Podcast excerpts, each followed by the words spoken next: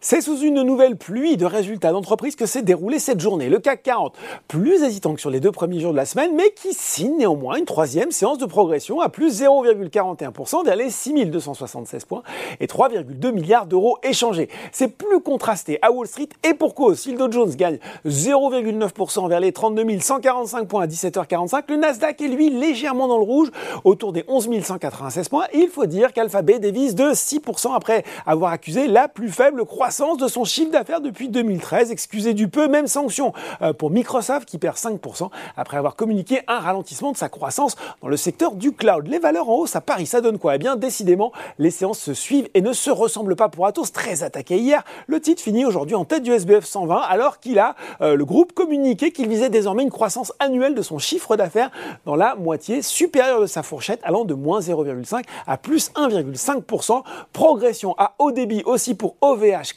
Alors que sur l'exercice 2022, clos fin août, le chiffre d'affaires a atteint 788 millions d'euros en croissance de 18,8%. C'est supérieur aux prévisions du groupe. Et puis la marge brute d'exploitation ajustée ressort, elle, à 39%, en ligne avec la prévision d'OVH d'un chiffre proche de 40%. Sur le CAC 40, Alstom, Thales et Worldline mènent la danse. Si on s'intéresse aux valeurs en baisse, eh ben c'est une séance euh, catastrophe hein, pour Orpea, suspendu de cotation la veille. Le titre qui cède plus de 30% aujourd'hui, il prévoit, hein, il doit renégocier sa dette, y compris les covenants de nombreuses lignes de financement, risquant de ne pas être respecté en l'état au 31 décembre.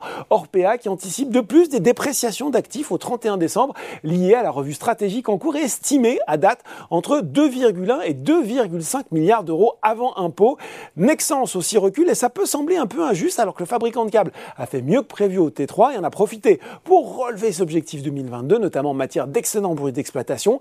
M6 est-elle pénalisée par une chute des recettes publicitaires et un repli de 6% de son chiffre d'affaires au T3 Et puis sur le CAC 40, c'est Dassault Systèmes qui est lanterne rouge. Là aussi, ça peut sembler surprenant. L'éditeur de logiciels qui a relevé ses objectifs 2022 à l'occasion de sa publication trimestrielle. Mais, mais, mais voilà, les investisseurs et les analystes ont été visiblement déçus par le ralentissement de la croissance des ventes de licences logicielles, alors que la valorisation du titre, elle reste, elle, exigeante. Publicis et Michelin viennent ensuite. Voilà, c'est tout pour ce soir. N'oubliez pas, tout le reste, l'actu, éco et finance est sur Boursorama.